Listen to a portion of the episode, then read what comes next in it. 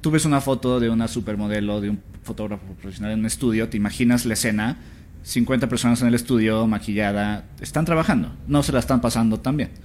Ves una foto mía, pues en mi depa, echando las chelas con una chava que es mercadóloga y ves que yo soy arquitecto y dices, ¿cómo? O sea, es martes, no entiendo. Y la gente no entiende. Entonces es un estilo de vida pues muy divertido y, y eso, esa psicología y esa naturalidad es la que me hizo destacar ante los profesionales. Chilango. Esto es parte de lo que nos dijo Santiago Pérez Grobas, uno de los fotógrafos más famosos, de los fotógrafos mexicanos más famosos en redes sociales a partir de sus fotografías de desnudos. ¿Cómo trabaja? ¿Cuál es la diferencia entre las mujeres mexicanas y las extranjeras que han posado frente a su cámara?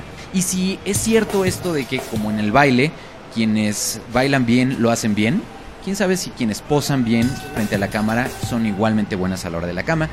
Todo esto y mucho más nos lo va a contar Santiago, además de nuestras recomendaciones para esta semana. El Drone Academy, el curso para volar drones, el 13 y 14 de agosto. Tres días de mayo, una obra de teatro sobre Winston Churchill que vale la pena que vean. Y sí, muchachos, las recomendaciones o no de ir al concierto de Mercurio y Magneto en el Auditorio Nacional. Esto y mucho más en el podcast de Chilango. Chilango. Cine, conciertos, restaurantes, antros, bares, historias de ciudad, sexo, teatro, humor. Haz patria y escucha Chilango. Chilangas y chilangos, bienvenidos a otra emisión del podcast de Chilango. Yo soy Juan Luis, me encuentran en arroba Juan Luis R. Pons y en Facebook en Juan Luis Oficial. Soy el editor de Chilango. Encuentren cada martes un nuevo podcast en nuestras plataformas, en TuneIn, en Mixcloud o en la aplicación podcast de Apple. Les recuerdo de volada nuestras redes, ya se las saben supongo, pero en Twitter, en Instagram y en Vine estamos como arroba chilango.com, en Facebook como Chilango Oficial, en Foursquare como chilango.com y también estamos en la aplicación de Yomi para todos los foodies que quieran entrarle a fotografiar su comida y a compartirla. Todo, todo, todo lo relacionado con el podcast lo ponemos en el hashtag podcast chilango para poder encontrar fácilmente lo que ustedes eh, nos dicen y las cosas que nosotros les vamos compartiendo. Por cierto, un saludo a toda la gente que nos escucha y que nos ha dicho que les ha costado un poquito de trabajo encontrarnos en, en la aplicación podcast o en iTunes como tal. Eh, tengan paciencia de pronto cuando se actualiza, porque eh, básicamente eh, al final del martes, de cada martes, debe estar ya el podcast nuevo si es que ustedes nos siguen a través de esa plataforma. Así que no se preocupen porque ahí estamos, seguimos por ahí, aunque yo les recomendaría por facilidad desde donde estén, porque además lo pueden escuchar en streaming, si nos escuchan a través de Mixcloud. Y bueno, Vamos a entrar en materia porque supongo que el tema, como se los cuento desde el inicio, les va a interesar muchísimo. En esta edición de agosto que tradicionalmente eh, dedicamos a los temas del sexo en Chilango, en esta ocasión tenemos un portafolio que la verdad tenía yo varios años de querer hacer, pero por alguna u otra razón no se había podido. Hay un fenómeno muy interesante en Instagram, eh, muy controvertido, muy polémico, que es el asunto de los desnudos eh, y de la censura que de pronto de ellos hace eh, Instagram y de la autocensura entonces que tienen que hacer los generadores de contenidos para que Instagram no les baje las fotos. Eh, hay varios fotógrafos chilangos, varios mexicanos, que son extraordinarios fotógrafos y que además han acumulado un buen número de seguidores a través de fotografiar a gente que no necesariamente son modelos. yo creo que uno de los más famosos, si no es que el más famoso y que cuando menos tiene, yo creo, el, la forma de trabajo más envidiada por muchísima gente es Santiago Pérez Grobas, eh, que yo no lo conocía y me da muchísimo gusto que esté esta semana con nosotros en el podcast de Chilango. Bienvenido, Santiago. Muchas gracias por la invitación. Aquí andamos ya. Buenísimo. Hay mucho de qué platicar. seguramente ustedes ya conocen la historia de Santiago y si no, la voy a tratar de abreviar lo más rápido posible. Él em, estudió arquitectura en Libero, ahora tiene 30 años, eh, y en realidad la fotografía era un asunto como hobby. Y de pronto una amiga le dice, oye Santiago, ¿qué tal si me tomas unas fotos? Porque necesito, em, necesito hacer mi book como modelo. Ella, lo que no sé es si ella ya era modelo o quería ser modelo. No, ella quería ser modelo. Quería. Y la agencia te pide fotos pues, en bikini, en ropa interior, o sea, fotos de todo tipo. Y pues no tenía. Entonces me pidió la ayuda y pues me vio con la camarota grande y dijo, pues él la de saber Te más. Estás refiriendo obviamente a tu equipo fotográfico. Exacto. Evidentemente. Pero en ese momento, pues yo era el único que pues, tenía una cámara profesional, una reflex. Ok. Entonces ella pues vio eso y dijo, pues este me va a tomar buenas fotos. Ya ves como la gente traes una camarota y piensa que ya eres fotógrafo. Entonces me pidió a mí y yo le dije, pues va, te ayudo. Y tomamos fotos en la playa, muy padres. Y luego, pues las, sus amigas vieron las fotos y a la semana siguiente ya tenía otras tres amigas que querían ser modelos pidiéndome fotos y otras ya modelos. Y eso fue en España mientras estaba estudiando en Barcelona. Entonces, pues salió eso sin querer y a la hora que yo llego a México, pues todo el mundo ve que llegué con fotos de españolas guapísimas en lencería o bikini y me dicen, no, pues tú quieres fotógrafo de modelos o qué. yo, no, pues no, pero pues, pues va, quien quiera. Pues, este". Muchos años, no sé qué tantos, pero varios años después, eh, ¿eso hace fue qué? ¿Hace cuánto tiempo? Eso fue hace, sí, como ocho años. Ocho años. Hoy tienes 668 mil seguidores y contando en Instagram. Eh, hoy realmente tú qué dirías? ¿Cuál es el- la razón de? ¿Es, es la calentura de ver a, a mujeres guapas en fotos ¿Los lindas? followers? Sí, de los followers. Pues son dos. Son, hay muchas razones. Es mucho, es mucho, muy, mucho psicológico. Porque realmente cuentas en Instagram con mujeres con poca ropa. Hay 8 millones, ¿no? Y de hecho, un momento clave de mi vida donde yo salí de arquitectura, puse mi despacho y yo trabajaba y me iba pues, bien para mi edad. Yo estaba muy contento siendo arquitecto, pero llegó el momento sin querer que esto empezó a generar más ingreso que mi despacho trabajando dos días a la semana en vez de trabajando peleándome con albañiles seis. Entonces dije, a ver, algo estoy haciendo bien. Y me puse a analizar, porque para dar el paso de cerrar el despacho para dedicarme a esto, pues no fue tan fácil. Después de estudiar cinco años, no dormir, construir un despacho, el nombre, decir, ay, lo voy a dejar por las fotos y el Instagram. Me Varios tomó- proyectos en la Ciudad de México claro. terminados. Sí, Cuéntanos algunos, por ejemplo. Hice restaurantes, no sé si conozcan la pescadería, hice dos, un satélite en San Jerónimo. Hice bares, hice un table dance, hice Mira. ahí en Insurgentes. Estuvo muy divertido ese proyecto. ¿Sigue ese table dance? Sí. ¿Abierto? Se llama Night. Creo que ya le cambiaron el nombre, pero, pero ahí anda. Ahí al lado del Garden, por Insurgentes, en la zona de tables. Luego hacía muchos roof gardens, de eso que te entregan el depa con la terraza, disque roof garden, pero eso es una terraza ahí de perros. Yo les ponía terrazas, techos, tele, instalaciones. Porque en el DF pues ya no había dónde construir, ¿no? Entonces era remodelaciones, muebles, diseño, todo tipo. Lo que me dijeran, pues estaba empezando mi despacho, me decían, güey, hazme un baño, te hago el baño. Entonces empecé a hacerle de todo.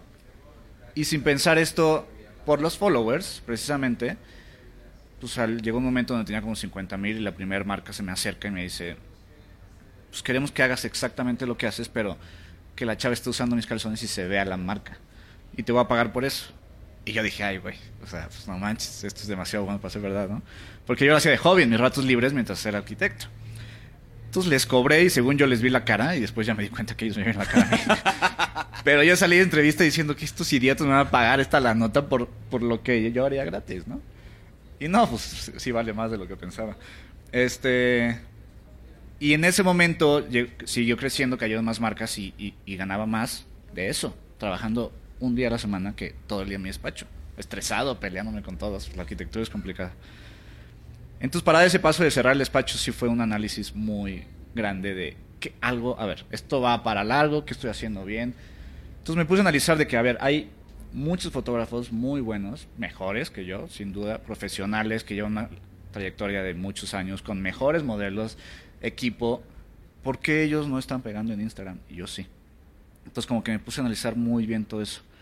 Y platicando con gente y pues, analizando, me di cuenta que no son las chavas, no, es, es el estilo de vida y es la filosofía que hay detrás del, del personaje que es Santiago PGM. Es un personaje que no está trabajando. Tú ves una foto de una supermodelo, de un fotógrafo profesional en un estudio, te imaginas la escena, 50 personas en el estudio, maquillada, están trabajando, están, no se la están pasando tan bien. Ves una foto mía, pues en mi depa, echando las chelas con una chava que es mercadóloga y ves que yo soy arquitecto y dices, ¿cómo? O sea, es martes, ¿qué? no entiendo. Y la gente no entiende. Entonces es un estilo de vida pues muy divertido. Y, y eso, esa psicología y esa naturalidad es la que me hizo destacar ante los profesionales y los que ya estaban haciendo eso antes. De hecho, de los fotógrafos que están en el artículo que publicamos este mes en Chilango, que se llama Los, redes, los Reyes del Erotismo en Instagram y que está en nuestra edición correspondiente a la encuesta de sexo, eres el que tiene, pero muchos más followers. O sea, hay un. En, la, en la entrevista justamente que te hacemos, eh, donde están tus fotografías, hablamos mucho de la idea del erotismo y del porno. Eh, Instagram como tal no te permite subir determinadas cosas. No pueden ser muy entrecomillado, muy entrecomillado, explícitas las fotos. Entonces no se permiten pezones, no se permiten, hasta donde entiendo, ningún, ni frente ni vuelta de órganos sexuales ni nada. Y tienes que de pronto eh, tacharlas o sugerirlas o ponerles eh, estampitas o lo que sea. Y mucha gente le da la vuelta a esa censura así. ¿Qué opinas de eso? Pues, es- digo, estoy de acuerdo porque las reglas, pues como en la ciudad y como en todos lados, son para la gente que no las va a cumplir. Si Instagram de repente permite todo, pues sí va a haber gente que va a subir cosas muy bonitas, pero va a haber mucha más gente que va a subir cosas, pues ya pornográficas, que realmente Instagram, todo va porque Instagram depende de Apple y los permisos que le da Apple. Y Apple te baja la aplicación si pones que es para niños. O sea, Instagram la puede bajar a un niño de 13 años. Están las políticas de, de la aplicación. Y si sale eso, pues llega Apple y le va a decir, pues ya no tienes aplicación. Entonces Instagram pues, tiene que obedecer a Apple. Entonces realmente pues, se está adaptando al mercado que existe, porque si no ya tendría que poner aplicación para mayores de 18 y se perdería mucho mercado. Pero hay una línea delicada y que probablemente no es muy difícil de establecer, que es hasta dónde llega el erotismo y hasta dónde empieza la pornografía. Eh, hay mucha gente y muchos estudiosos que dicen eso depende de los ojos con lo que se ve. Desde el lado del fotógrafo, ¿cómo lo defines? Pues, de hecho, el erot, o sea, yo no ni siquiera considero mis fotos eróticas, la verdad. Considero muy ¿En naturales. serio? Sí, no. Erótico me, es que la palabra erótico me lleva a, a sexo.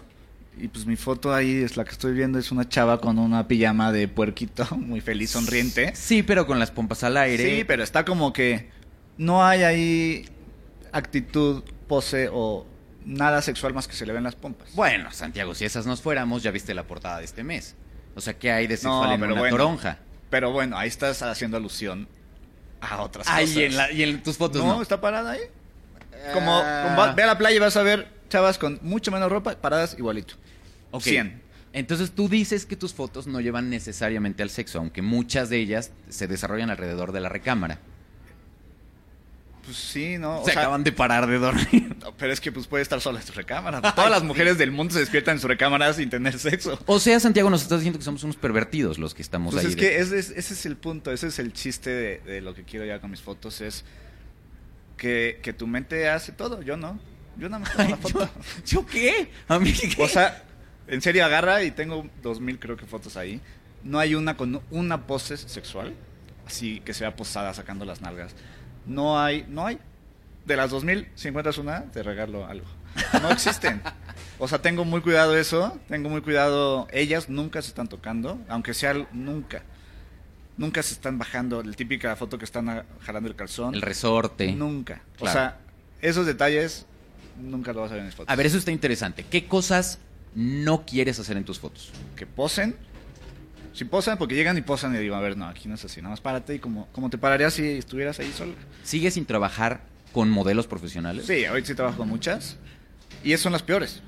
Porque las niñas normales no saben posar, entonces se paran y es bien fácil trabajar con ellas. Pero la modelo es, es, un, es un inconsciente, es como andar en bicicleta, de que se paran, saco la cámara y ya, empiezan a mover las piernas, sacar las pompas. Y yo les digo, a ver, es que esto es otra cosa. Y siempre peleo porque lo ha- no es que ellas quieren, es que es un reflejo. Entonces les es tengo un- que repetir asunto 10 aprendido, veces. claro. A las 10 veces ya entienden, pero lo hacen inconsciente y me da mucha risa. ¿Qué es lo primero que le dices a una modelo que se para frente a tu cámara por primera vez? Te digo, esto es totalmente. O sea, si es modelo, le digo, esto es totalmente lo- diferente a lo que has hecho. Aquí no tienes que posar. Aquí, si tratas de ser sexy, te vas a ver menos sexy. Es que eso es lo que yo creo. Entre menos trate la niña, más sexy se va a ver. Y las que tratan, pues ya dices, ay, qué hueva. No sé, a mí no me parece sexy una niña así enseñando las chichis. Este, entonces les digo, no trates de ser sexy. Sé tú y yo nada más me voy a dar vueltas alrededor de ti y me encargo que te vayas muy bonita. Eres un fotógrafo que curiosamente nunca ha estudiado fotografía, que Sí. todo lo que has aprendido ha sido sobre la marcha, eh, trabajando al inicio con iluminación natural. Pero, Hasta ahorita, no tengo flash. No, No- sé usar un flash. o sea, todo es con luz natural. Sí. Todas tus fotos son entonces tomadas 100%. siempre de día, con luz natural, en donde Ajá. estés. Eh, así como fuiste aprendiendo sobre la marcha a trabajar con la, con la cámara como tal, con tu equipo, ¿cómo, ¿qué fuiste aprendiendo del trabajo eh, teniendo a una mujer frente a ti y de esa seducción que se va desarrollando entre el fotógrafo y la fotografiada? Pues, la clave es que ella se sienta cómoda. Si ella se siente cómoda, las fotos van a salir bien porque pues, yo agarro el ángulo. Ella ni siquiera sabe cuál es, pero yo la agarro. Entonces al principio, claro que ellas van a estar, aunque sean modelos, siempre la, la química fotógrafo-modelo tarda un cachito. Entonces, antes de las fotos platicar con ella un rato, echar, o sea, que, que haya más interacción para que no se sienta tan rápido las fotos. Y luego el primer outfit siempre me llevan su ropa. Les digo, tráete mañana tus cinco cosas favoritas y ya. Cada quien escoge y yo escojo ya de las cinco cuáles son las más padres. Y el que sé que no me va a gustar y está horrible, le digo, póntese. Y ya, las primeras fotos sé que no va a salir ninguna. Entonces nada más para que ella se suelte. En esas primeras fotos yo me encargo de sacar una que digas, no mames, que ella se vea muy sexy. No así como posada, pero lo que ellas necesitan en ese momento es, es verse hermosas. Para decir, pues me voy a encuerar y, me vale porque me veo hermosa y estoy hermosa. Entonces yo me encargo de tomar esa foto. Y ya que la tengo, yo, o sea, en el momento que la tomo, yo sé. Le digo, mira, ven, se las enseño. Los ojos les brillan, literal, puedo verlo. Y a partir de ese momento se sueltan, porque dicen, estoy buenísima. Claro, pues todas tienen su ángulo. Entonces, punto, hay chavos que nada más tienen un ángulo. Le tomo la foto de ese ángulo y se lo enseño y ya, se queda muy contenta y se suelta. Todos tienen un ángulo. todos. ¿Y haces un casting previo para saber? No. No, soy muy bueno ya leyendo Instagrams. O sea, literal, me mandan un- hasta personalidad. Ya voy a hacer un libro ahí de como psicología del Instagram o algo. Me mandan mensajes de que quieren fotos y checo sus, sus Instagrams. Y yo sé ya cuando se filtran, cuando se photoshopean, cuando sacan el mismo ángulo siempre. O sea, yo ya me las sé todas. O sea, yo me enseñan a salir a una niña y sé si ya si le puedo tomar fotos o no. Cuando dices ya me lo sé, ¿cuántas personas crees que has fotografiado hasta hoy en un cálculo hacia grandes rasgos? Van como 300. 300 personas. Sí. ¿Y cómo es el... pro- Hay mucha gente y muchos escuchas que seguramente están diciendo, ¡Güey! ¡Sácale consejos de ligue! ¡Queremos ligar! Ese proceso de seducción y de lograr que alguien se quite la ropa, eh, ¿qué has aprendido al final? Eh, de, de ese porcentaje de mujeres, por ejemplo. ¿cuántos, ¿cuántas de ellas son mexicanas? No, la mayoría, un 80. Un 80% son Sí. mexicanas. ¿Cuál es la mejor manera para ti de llegar al oído de una mujer mexicana? Es que no hablo yo, habla del trabajo. Sí, pero Yo no podría todo- llegar con la mismita técnica, te lo juro. Si yo ahorita, yo ahorita llego, pues muy sencillo, le digo, veo a alguien y ya como que llego con mucha seguridad y porque me respalda mucho trabajo. Entonces yo llego y le digo, hago barrio, esto, tal cual. oye, pues va, ¿quieres fotos? Me dicen que sí, o que no. Pero si llegara y hiciera exactamente lo mismo, digo exactamente lo mismo, y les enseño fotos súper vulgares, no conseguiría ninguna niña. El trabajo habla, no yo. Literal, es el trabajo. Por más que yo Pero pueda hay decirlo, alguien ¿no? que te dice, Por eso, no, o sea, no, por eso yo no me quito la ropa. Ah, miles. No, miles. En México más. ¿Por qué en México más? Pues es que todavía está el tabú este de... Pues que está mal visto. O sea, niñas muy fresas, amigas mías, no, nunca lo harían. ¿Por qué? ¿Por ellas? ¿Por su familia? Por, su todo. entorno? O sea, que eso no todavía hay una burbujita social donde haces eso y te juzga la gente. De zorra o de... O de su chamba, que chances son abogadas y, lo, y, y piensan, pues si hago eso ya no me van a tomar tan en serio. Es, es como juntado familia, amigos, trabajo. Pero eso empodera. La mujer que entra a tu estudio o tú entras a su casa o vas de viaje con ella, al después de esas fotos y de haber sido publicadas, debes a, a fuerza estar empoderada. Cuando menos en redes sociales. Sí, una mujer segura, pero es que hay mujeres que dependen de ellas, de lo que ellas piensen de ellas, y hay mujeres que dependen de lo, gen- lo que la gente piensa de ellas. Ahora, eh, hablabas de las mujeres mexicanas, de este 80%. El resto son mujeres que has conocido en otros países, incluso con los que has viajado. A mí me llama mucho la atención este fenómeno de viajando con followers, por ejemplo, ¿no? Que, que desde una lógica desde fuera dice, o sea, este encima es cínico. O sea, además de todo lo que está increíble que hace, encima le pagan para viajar con ellos y tal. Suena de verdad un trabajo de, de ensueño. De este güey de veras es listo. Eh, pero, ¿qué has aprendido de las diferencias entre las mujeres mexicanas y de cómo ven su cuerpo y de cómo usan su cuerpo y de dónde están los límites del pudor, quizá, contra otras mujeres? Porque se ha hablado mucho del tema y, seguramente tú tienes un punto de vista al respecto. Pues ya me di cuenta que no es tanto, sí, aquí somos un poco más conservadores en general que el resto, bueno, que el resto del mundo este europeo y americano, porque en Sudamérica son como aquí. Pero yo ya vi que más que más que de dónde seas, la clase social es lo que más más importa. En cuanto, sí, las niñas con más lana, con mejores familias, más posicionadas socialmente, es más complicado que hagan esto que las que no. Eso, eso es mucho más importante que cualquier nacionalidad que tengas. Es lo que he aprendido viajando tanto. Pero uno pensaría que hay clases sociales en México donde el pudor les diría, no, no, espérame, eso, eso va contra mis propios valores, más allá de lo que los otros puedan decir de mí. No creo. ¿Es verdad? No, hombre, es mucho más importante lo que la gente piense. Para ellas es lo que yo he visto. La relación entre... eh, o sea, así como de pronto se dice que quien baila muy bien es muy bueno en la cama, Ajá. ¿podrías establecer una misma relación entre quien posa muy bien, es profundamente erótica Sí, o, o yo digo- realmente es muy buena en la Claro, cama? Claro, porque pues que seas bueno en la cama o no eh, depende de tu seguridad. No, pues una niña que no se siente segura con estando encuerada enfrente de un güey, no va a divertirse. Y no va, o sea, está pensando cómo me veo en esta posición, o sea, no no se la está pasando bien o está con muchas inseguridades en su cabeza. Y la que le vale va a divertirse. O sea, le importa más a ella que el güey casi casi y el güey es lo que le gusta. Entonces, claro, entre más segura una chava, pues más se desenvuelve enfrente de la cámara y probablemente más, más mejor sea en la cámara. Y esto me recuerda algo que sale en la encuesta este año. Eh, nuestros lectores nos decían que las mujeres que, o sea, les preguntamos hombres y mujeres que consideraban que eran como para de alguien que era un muy buen amante. Y lo, el atributo más mencionado por los hombres es que las mujeres tuvieran una mente abierta, que estuviera dispuesta a, a- a probar varias cosas, ¿no? Mientras que en el caso de las mujeres lo que más mencionaban era que se moviera bien. O sea, en, en el caso de los hombres el desempeño es importante, físico, y en el caso de, lo que los hombres valoramos de las mujeres, pues evaluamos mucho lo que hay en su cabeza, en lo que hay en, en lo que hay en la mente, lo que les permite de pronto comportarse de otra manera, y supongo que eso impacta de igual manera en- eh, frente a una cámara.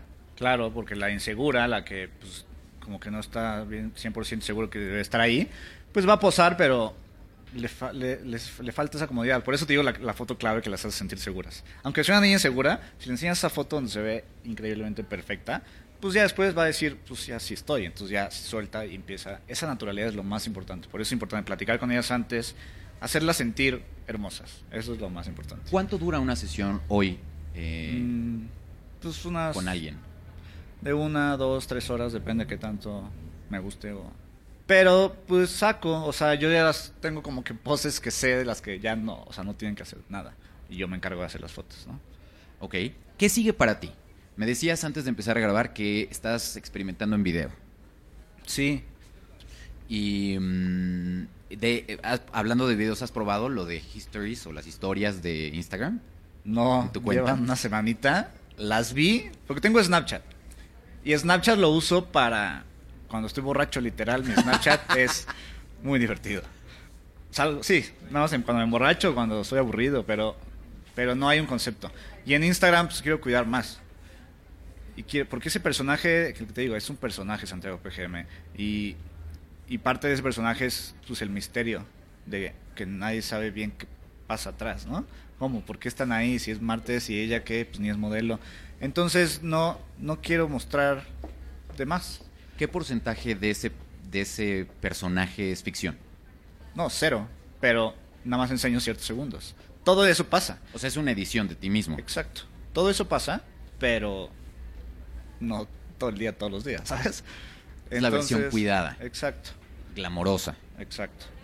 Entonces esas historias sí quiero hacer algo, pero quiero, estoy pensando en un concepto padre y subir solo un tipo de videitos muy pensados. No sé, en eso ando, está, está, está divertido. Muy bien, pues estaremos muy pendientes de lo que hagas, a ver cómo van tus primeros pasitos en, en las historias. Eh, pues muy bien, muchísimas gracias por haber venido, Santiago. Eh, si lo quieren seguir, está justamente en arroba Santiago PGM de Pérez Grobas. M es de. Margarit, mi Margarit. apellido. Ok, Pérez Grobas es compuesto. Ajá. Muy bien. Y lo pueden seguir por ahí y pueden estar en contacto con él y seguir eh, las fotos. y si quieren encontrar sus, fotogra- eh, sus fotografías y la entrevista que nos dio como parte de otros cinco reyes del eh, erotismo en Instagram, lo pueden encontrar, como les digo, en la edición de este mes de agosto de Chilango. Muchas gracias, Santiago. A ustedes, cuídense. Chilango. Esto es Tercera Llamada. Tercera Llamada. Comenzamos. Si pasa en la ciudad, está en Chilango. Para esta semana tenemos de todo, desde Bar Nostalgia, que es una obra de teatro en el helénico, un asesinato envuelto en la ficción que se vive en un circo a las 8.30 de la noche, hoy martes, O si no, está Puras Cosas Maravillosas en el Foro Lucerna, donde un niño de 7 años intentará convencer a su mamá de no morir. Eso es 15 minutos después, a las 8.45, dos obras de teatro en martes. Luego el miércoles tenemos el Ballet Folclórico de México de Mala Hernández, algo que alguna vez tendrán que ver en su vida si es que no lo han hecho ya. Inicia temporada eh, mañana miércoles, el, eh, el miércoles. Eh, una corta temporada en, Bellas Artes y las funciones son a las 8.30. OV7 y Cabá vuelven por una fecha más, una más en el auditorio. Mientras, mientras la mata siga dando, van a estar ahí, 8.30. Eh, luego, el jueves, desde el MoMA, abre por fin en el Palacio de Bellas Artes, en el Museo del Palacio de Bellas Artes, la expo de Toulouse-Lautrec, que traemos en la edición un extracto, un, una muestra que está increíble Realmente se las recomendamos mucho en la página 44 de nuestra edición de agosto. También inicia ese día la decimoquinta semana de cine alemán en la Cineteca. Si les gusta el cine alemán, tienen que verlo. Vale la pena que se den una vuelta. También en cines, el viernes, un día después, estrena el documental de Ori y yo, que yo muero de ganas de, de verlo. Y por fin, Ghostbusters, que por cierto, una disculpa, una fe de ratas, porque movieron el estreno de Ghostbusters y yo incluso en un podcast les dije que iba a estrenarse ese viernes, pero lo movieron un mes antes y bueno, disculpen ustedes. Eh, luego Expo Weed, que sí, es la el primer bazar con productos, servicios y usos de la, de la hierba, la feria del cannabis. Este fin va a estar en el World Trade Center, la entrada es de 149 pesos, que no creo que incluya muestras gratis, ¿no? Y luego viene eh, el picnic nocturno el sábado en el bosque de Chapultepec a las 8 de la noche. La entrada ahí es libre. Si ustedes tienen chilanguitos que no han regresado a la escuela todavía, aprovechen este fin de semana, el domingo, a llevarlos a Scooby-Doo Misterios Musicales en el Teatro Banamex Santa Fe. O también está el cambio o el intercambio de material reciclable en el Mercado del Trueque en la Magdalena Michuca a las 8 de la mañana este domingo. La entrada es libre. Pero el sábado hay un evento que eh, a Carlos Fernández de Lara, uno de los de los reyes, digamos, ya sí teníamos, estábamos hablando hace rato de los reyes del Instagram, y aquí estaríamos hablando de los reyes del rating en el podcast. Y es básicamente Charlie, un compañero de mil batallas, entre ellas algunas más honrosas que otras. Charlie, bienvenido otra vez al podcast de Chilango. Mi estimado Juan, muchas gracias por volverme a invitar. La verdad es que siempre es un placer estar aquí con ustedes. Se siente como el hogar, como bienvenido, la verdad. Eso del rating no lo gracias, sé. Gracias, La verdad es que sí. Eso de bienvenido, pues digo, no están ustedes para saberlo, ¿no? Pero, pero básicamente eh, sentimos Creo que, que, nos han tocado buenas aventuras. Exacto. La verdad es que en el rating, más que mi participación en el mismo del podcast. Entonces, ojalá podamos seguir repitiendo. Tengo un par de teorías ahí, me gustaría hacer un par de exámenes ahora que Pokémon Go está tan fuerte. De hecho, yo quería que la guía de esta semana fuera cinco actividades que puedes realizar con Pokémon Go, desde actividades como muy familiares hasta actividades con tu pareja, actividades un poco hasta íntimas, porque la verdad es que la gente cree que no, pero Pokémon Go también da para la intimidad, ¿no? Entonces hay oportunidad, pero no me dejaron. no creo que dé para la intimidad. da para la intimidad. A ver, eh, para, para no abundar en los otros temas, pero a ver, ¿a qué te refieres? No, bueno, digamos, estás tú con tu pareja y pues obviamente te faltan un par de Pokémones, deciden viajar por la ciudad, visitar como diferentes centros de actividades íntimos, en donde resulta que quizás el Charizard está por cierta zona de Tlalpan, este, el Bulbasur sale por alguna otra zona, pues quizás un poco más para Sullivan, y pues hay que entrar a esos recintos para pues capturarlos, ¿no? Claro, y de paso, ya que está uno ahí, pues captura otras cosas, yo digo. ¿O deja ir? O deja ir otras cosas, O deja ir. digamos. Muy bien. Exactamente. ¿Cuál es tu recomendación para este fin de semana, Bueno, Charlie? pues este fin, justamente el sábado 13 de agosto, uno de los grandes, eh, bueno, dos de las grandes bandas icónicas, las boy bands que nos pegaron a nosotros aquí en México, eh, Mercurio y Magneto se vuelven a presentar en conjunto. La ah, verdad, hijo, esa es tu recomendación. este, la verdad es que, pues, aquellos nostálgicos, con canciones como 40 grados, Eh. Malherido, o sea, muchas de ellas, yo les recomendaría que bajen el disco, que se preparen, que lo escuchen, que estén atentos, porque hay buenas, hay buenas rolas, hay buenas. Rafa no me deja mentir, yo lo vi en el último concierto, ahí estaba él, bailando, estábamos los dos juntos, a veces nos agarramos de la mano, pero seguimos cantando. Pero bueno, pues estábamos los dos, lo disfrutamos, este, muy, una muy buena recomendación. No va a estar al nivel de OV7 y Cava, pero chicos, por favor, escúchenme, si quieren regresar a esas épocas, aquellos nostálgicos de Pokémon Go, también nostálgicos probablemente de Mercurio y Magneto, es oportunidad. Y si son jugadores de Pokémon Go y además fanáticos de Mercurio y Magneto, pues dos pájaros de un tiro, ¿no? Híjole, eso, yo no usaría la frase dos pájaros de un tiro en este contexto, pero en fin, a las 8 de la noche en el Auditorio, Auditorio Nacional. Los boletos desde 150 pesos. La verdad es que pues ahí sí hay para todo. Y este, y pues yo creo que se la van a pasar bien. O sea, es una muy buena recomendación. Insisto, la nostalgia se activa y por algo se están reactivando estas bandas. A mí me queda claro que se están reactivando es porque la nostalgia está muy fuerte o porque de plano la- las cosas que tenemos hoy están tan asquerosas que no podemos vivir con ellas y tenemos que regresar al Yo pasado. creo que hay parte y parte. Parte y parte. ¿Y tu segunda recomendación, Y mi segunda recomendación es aquellos que están interesados en volar estos aparatejos conocidos como drones, eh, porque son fotógrafos, quieren hacer videos, quizás quieren espiar al vecino o a la vecina. Eso sí lo van a hacer con cuidado, por favor, porque... eh, Si no, pues, se los van a tirar de un plomazo. se los van a tirar de un plomazo. Bueno, pues ya hay ciertas regulaciones. y a lo mejor otras cosas también. Entonces, bueno, los, los interesados en eso, la Academia de Drone Mexicana o Drone Academy va a hacer un taller particularmente para un tipo de drones o de marca de drones que son los DJI, son los más famosos. Es también este fin de semana, el 13 y el 14 de agosto. Obviamente tiene un costo, evidentemente no es barato, volar un dron requiere ciertas habilidades. Es como yo, por ejemplo, cobro por enseñar Pokémon Go. Entonces, estas cosas cuestan, gente. No es gratis, apréndanlo. Entonces, bueno, tiene un costo más o menos, puede, dependiendo del dron que tengas, pero puede ir entre los 3 mil a 4 mil pesos. Te enseñan cómo volarlo, te enseñan las regulaciones que hay actualmente, porque, ojo, volar un dron ya en México tiene ciertas regulaciones, no es lo vuelo bien alegre y voy, voy, voy paseando por toda la ciudad. Te enseñan ciertas cosas para saber cómo controlarlo, que no se te vaya, este, el manejo de algunos modelos en particulares. Por este, en este caso, se van a concentrar con DJI. Y después, la Drone Academy tiene varios otros programas hacia adelante que ya te enseñan particulares de cómo montarle cámaras, qué tipo de cámaras le puedes montar a tu dron por peso para que precisamente pueda volar a cierta altura. Entonces, si están iniciando, si ya tienen ustedes el dron, pero la verdad es que les da miedo que vuele y se estampe en algún edificio o caiga en el lago de Chapultepec, este, creo que es un buen inicio para que no pierdan una inversión, porque recuerden que estos drones, pues pueden ir entre los 7 mil hasta los 20 mil pesos. Entonces, pues antes de volarlo, si no saben cómo, mejor tomen curso y pues creo que esta es una buena oportunidad. Lo dan expertos, entonces bueno, pues ahí. Pero está. entonces, este curso, para, para tomarlo, ya tienes que tener tu dron. Sí, puedes ir si quieres. Mm, eh, El, el tema es, como son drones ya profesionales, no te los van a dejar decir, a ver, ¿por qué no lo manejas tú, Carlitos? Y lo vuelas tantito para que, oigan, ya no regresó, ¿qué pasó? ¿Me lo van a cobrar? Está en mi admisión de 150 pesos. No, hijo, no, no. Ya perdiste un dron como de 15 mil pesos, brother. ¿Qué vas a hacer? Entonces, por eso te dicen, lleva el tuyo, tú puedes ir a ver, este, pero si realmente quieres tomar el curso bien, te van a enseñar con este tipo de, con, con tu aparato. Entonces, así al final del día, pues obviamente ya cualquier cosa que pase es tu responsabilidad. Entonces, sí tienes que tener un dron. No es para que aprendas a volar ¿Tú no drones. dejarías a que nadie maneje tu aparato sin tu consentimiento o sí? Pues, sí, depende de quién sería.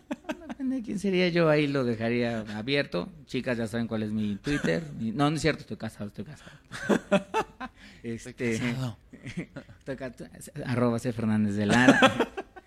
Entonces, bueno, este, entonces ahí hay una buena oportunidad. Y quisiera hacer una última, tercera recomendación. Ya sé que dijiste de obras de teatro. La fui a ver, la verdad es que está súper buena, súper buena. Tres días de mayo en el Teatro Helénico. Este, tiene a varios actores. Al que más recuerdo ahorita es a Sergio Zurita, que hace justamente de Winston, de Winston Churchill. Y la obra va de eso, o sea, de, en el, en el momento de la Segunda Guerra Mundial, hubo supuestamente tres días en, en la época de mayo, que fueron como 72 horas críticas en donde la Gran Bretaña tenía que decidir si sí cedía el control ante Hitler porque la cosa estaba medio cabrona o si seguían luchando, ¿no? Entonces ahí cuenta como esos momentos de tensión en donde al final del día hay momentos de crisis global que pareciera ser que no, pero sí penden de la, o sea, están en el lomo de ciertas personas. Entonces, es interesante, la verdad es que las actuaciones son muy buenas. Este, y bueno, está en el Teatro Helénico y este pues es una recomendación que para aquellos un poco más cultural porque ya sé que me van a juzgar de, "Pero cómo te gusta Mercurio y Magneto." No, señores, yo soy un hombre de mundo. Este, me puede gustar desde Mercurio y Magneto, al igual que a Rafa, los dos vamos, salimos de noche, paseamos por la ciudad, pero también los fines de semana podemos recorrer los teatros en un aspecto un poquito más socialité, más de élite, ¿no? Entonces, Teatro Helénico está los viernes a las 8.30, los sábados a las 6 de la tarde y 8.30 y los domingos está a las 6. Y los boletos van desde los 4.50 hasta bajito a los 160 pesos. Entonces, pues esas son mis tres recomendaciones. Obviamente Mercurio y Magneto es la más fuerte. Yo creo que vamos a poner un par de canciones de ellos. ¿Con cuál te quieres Este, despedir? Pues aquí me estaban, estábamos debatiendo un poquito antes fuera de aire de si malherido o 40 grados. Yo creo que malherido, porque como que llega más, pero voy a dejar lo que probablemente pueda ser 40 grados porque está más arriba en el, en, en el ranking de las canciones de Mercurio Magneto. Hay un ranking de canciones de Mercurio Magneto, sí, sí lo hay. Entonces, bueno, podríamos irnos con 40 grados. Ok, muy bien, perfecto. Cualquier comentario, troleo o, pues, o invitación a la mejor al concierto puede estar en la cuenta de Carlos, que es C. Fernández de Lara. Así es, arroba C. Fernández de Lara, la D solita, solo la D. Este, y bueno, pues ahí cualquier, efecto, cualquier comentario, troleo, invitación a cazar Pokémones, invitación a buscar Pokémones en ciertos lugares clandestinos también se acepta. Este, y pues todavía no tengo boletos para Mercurio y Magneto, Rafa no me los ha regalado. Ojalá que ya. Rafa, te estoy viendo a ti. Este, entonces, bueno, pues esperemos que sí se pueda. Y si no, bueno, pues estaremos ahí pues, en un fin de semana de cazadores. Muy bien. En la producción estuvo justamente este fan de Mercurio y Magneto, que es Rafa Rivera. En el diseño de audio estuvo Omar Morales. En la asistencia de producción estuvo Ilse Jiménez. Y bueno, ya saben, si no tienen sus boletos para Mercado Chilango, aprovechen porque nos queda una semana. Hagan patria y escuchen Chilango.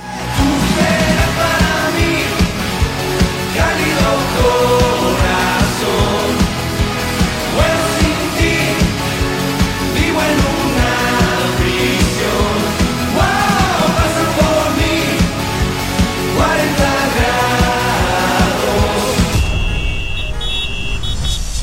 patria y escucha Chilango.